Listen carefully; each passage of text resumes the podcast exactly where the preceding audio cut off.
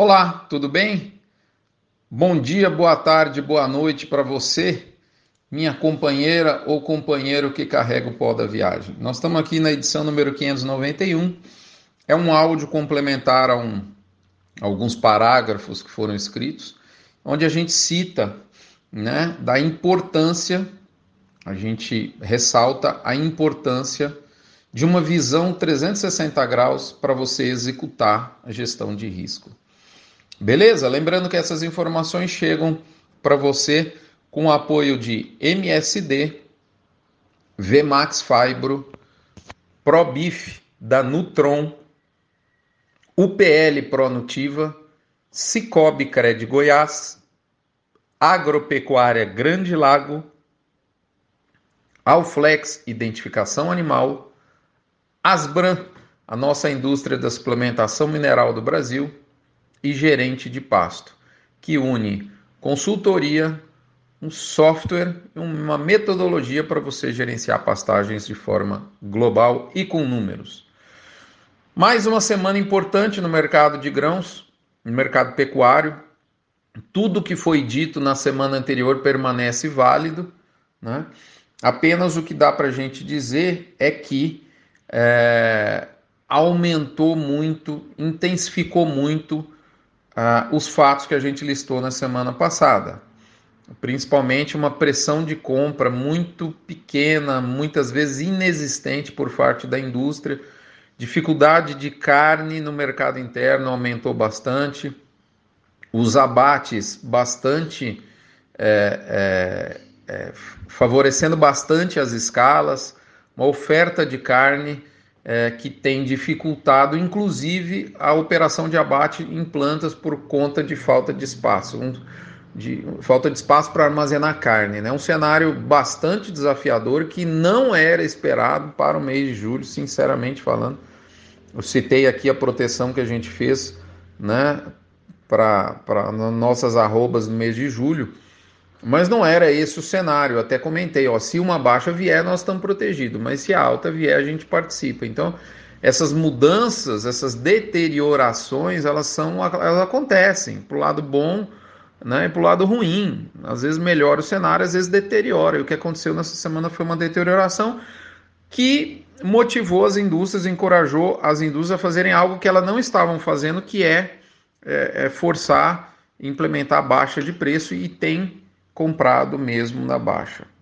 Moçada, vamos lá, o que, que tem, o que, que eu quero dar de exemplo, que eu acho que, que, principalmente num cenário como esse, nesse momento que abre as portas de preço para o segundo semestre, né?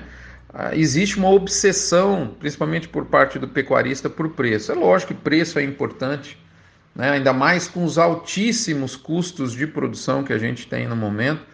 É, a gente olha aí o custo do confinamento, da arroba colocada em confinamento, muito próximo do valor de venda, em muitos casos, mesmo com um zootécnico muito bom. Né? A gente teve exemplo disso dentro de casa, literalmente. Então, tá certo, preço é importante. Mas na decisão de venda, que ela geralmente é um processo é, é, solitário do gestor, né? É importante a gente considerar tudo que acontece em volta da cadeia pecuária. Né? Os, os, é o que eu chamo aqui a atenção dos 360 graus ao redor da cadeia. Tá certo? Então, vou dar aqui é, dois exemplos de por que é importante a gente considerar essa visão mais holística, uma visão mais generalista da cadeia como um todo, para que a gente possa tomar uma decisão de venda mais embasada. E para isso eu vou citar dois exemplos recentes que aconteceram comigo, né? É, um foi na minha viagem na semana passada para São Paulo, eu dentro de um táxi, eu comentei isso com, com os assinantes do Notícias do Front. É, o taxista, logo, hum, alguns minutos de conversa, ah, é pecuarista, ah, que bacana, tá, o pecuarista. Aí o cara, na hora, né? A gente falando sobre economia, eu sempre vou perguntando. O táxi é, um, é uma referência interessante porque o número de pessoas de, de, de, que entram ali é grande, né? Então, nesse taxista, que é um cara há 20 anos, há mais de 20 anos, está dentro do aeroporto de Congonhas, que é o pulmão do táxi, do Uber em São Paulo. Então, tem contato com pessoas do Brasil todo. É interessante demais. O cara virou para mim e perguntou. Rodrigo, tu, tá tudo caro. Eu sei, meu carro, por exemplo, que era 50 mil, agora é 120 mil para eu comprar um carro novo desse. Me fala uma coisa, por que, que a carne que tá cara, como tudo, mas por que, que ela tá ruim? Eu fazia habitualmente três churrascos por mês, agora só dou conta de fazer um. E o duro que a gente paga cara é uma carne que não agrada. Vocês estão vendendo só vaca para gente no mercado interno e esses bois melhores vocês estão exportando. E é verdade também que a soja está entrando, na, tomando o lugar do boi. Eu, eu, carrego aqui, vira e mexe muitos pecuaristas e eu, eu escuto muito isso. O que, que, você pode me falar? Vocês não, eu não estou satisfeito com a qualidade do seu produto. Rapaz, você escutar isso, você sozinho com um cara de São Paulo, dentro de um carro à noite, né? É, não, é, não é bacana, você, você se sente até caramba, o que, que eu estou fazendo de errado na cadeia pecuária, né? E aí eu converso, vamos lá, vamos conversar. Falei, bom, e aí? Eu não vou entrar aqui em todos os detalhes, porque não tem tempo, mas assim, eu, eu, eu convidei ele a, a, a, abrir mais o, o, o espectro da análise dele, porque quando a gente olha nas últimas décadas, a gente vê que o alimento ficou mais acessível. A, a cesta básica caiu 45% nos, em 40 anos, segundo dados da Embrapa. Né? É óbvio que com a pandemia para cá, quando a gente pega um, um, recorte mais estreito, a gente vê um aumento muito forte do, do alimento. Mas é, é, relatei para ele de maneira muito clara que é, é, essa, é, pelo contrário, os alimentos ficaram mais acessíveis. Né?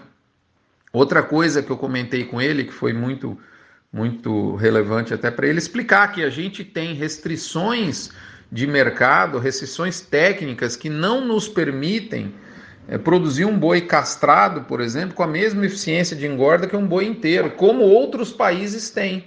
E isso é, é, tira do pecuarista brasileiro a possibilidade de produzir um animal castrado. Né? Nós, nós temos uma, uma, uma um, um pacote de ferramentas tecnológicas menor e a gente tem que produzir um boi inteiro que tem uma qualidade de carne, né?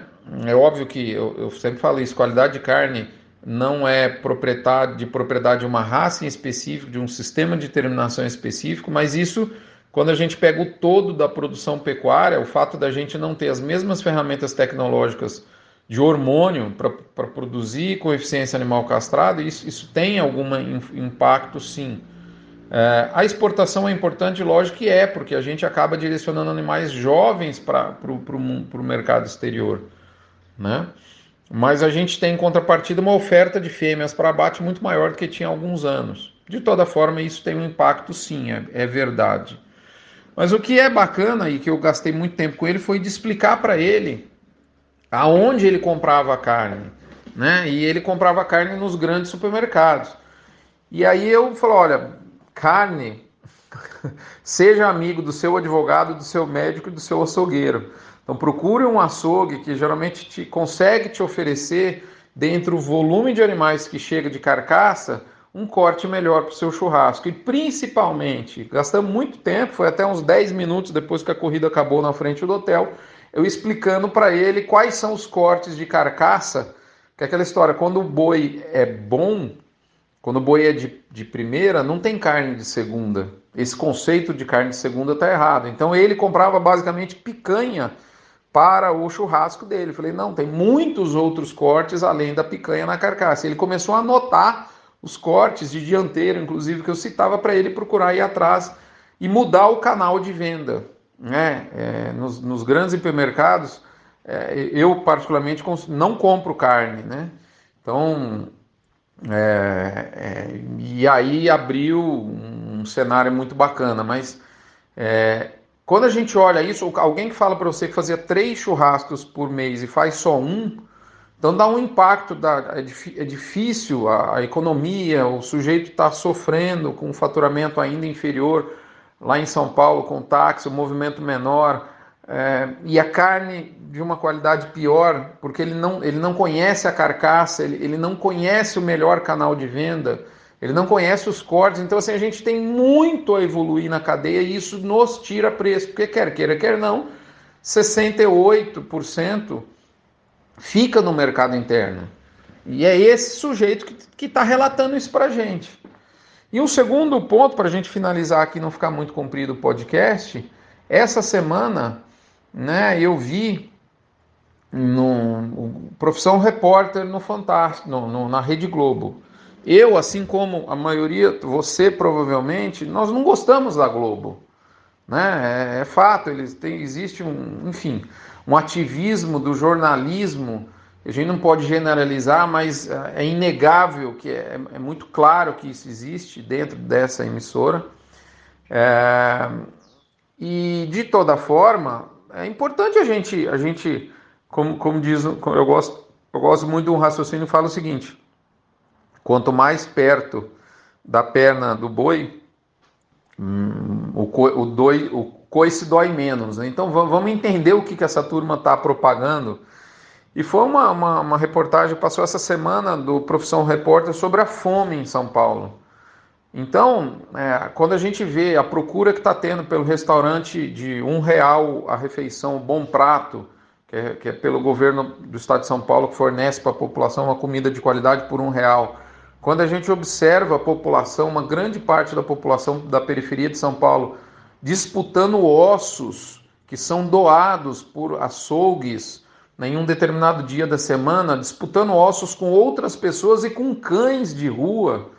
Essas pessoas só têm a condição de, de trazer esse osso para casa, ferventar esse osso, tentar tirar dali alguma fonte de gordura, de proteína, algum gosto, né, com pelancas, com, com um pedaço de sebo que estão lá à disposição dessas pessoas com, na forma de doação, pra, pra, porque elas não têm condição nem de comprar um frango que é uma proteína mais barata. Então, quando a gente vê uma grande parcela da população sendo exposta a isso, vamos descontar que é TV Globo, vamos descontar que vai ter uso eleitoral. Aliás, a carne vai estar pesadamente nessa campanha eleitoral.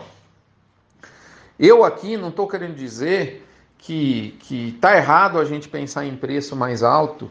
Eu aqui não estou querendo dizer que, que é, é, custo está tranquilo. Não, a gente a gente está com, com, com um custo bastante estreito. É, o nosso custo com relação ao preço de venda da arroba confinada está muito próximo. Né? Então a gente tem essa dificuldade no mercado interno. É, a gente vê um, um, cenário de recessão global cada vez mais presente, já abalando fortemente o preço do milho, por exemplo. Né? É, eu, eu não quero ser baixista, não é isso. A gente vê sim uma bolsa muito mal precificada para o segundo semestre, em linha com os piores anos da história, como eu mostrei aqui há duas semanas, de maneira muito clara. Né? É, é, é, mas a gente tem que ponderar é, em que nível de preço que o restante da cadeia consegue pagar para consumir nosso produto. É só isso.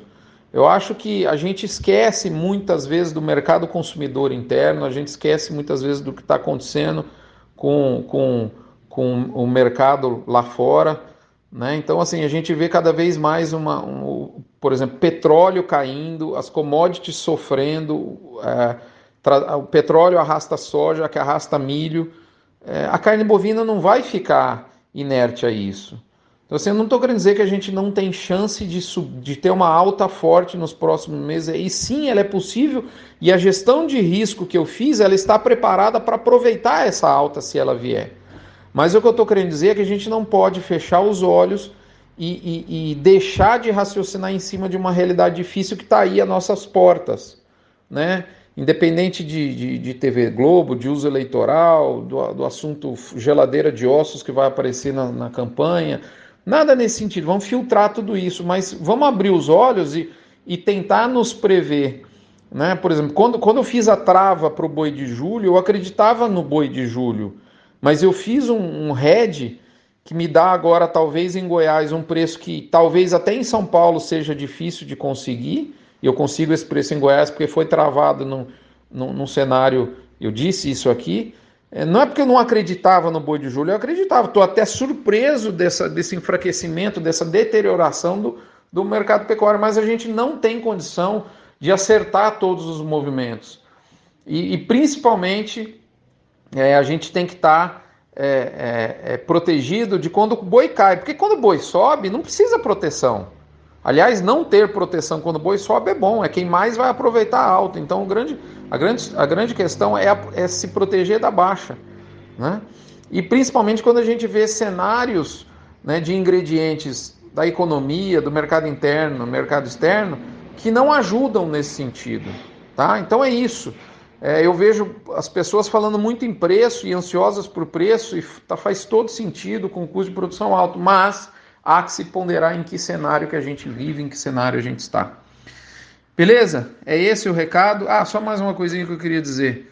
É, muita gente falando de exportação, exportação bem bacana, mas nunca esquecer de pensar em qual carteira de vendas a, a sua planta, aquele estado, determinado estado tem. Há, há, há, há sim é, mudanças e, e diferenças profundas entre a exportação de acordo com a carteira de cada planta.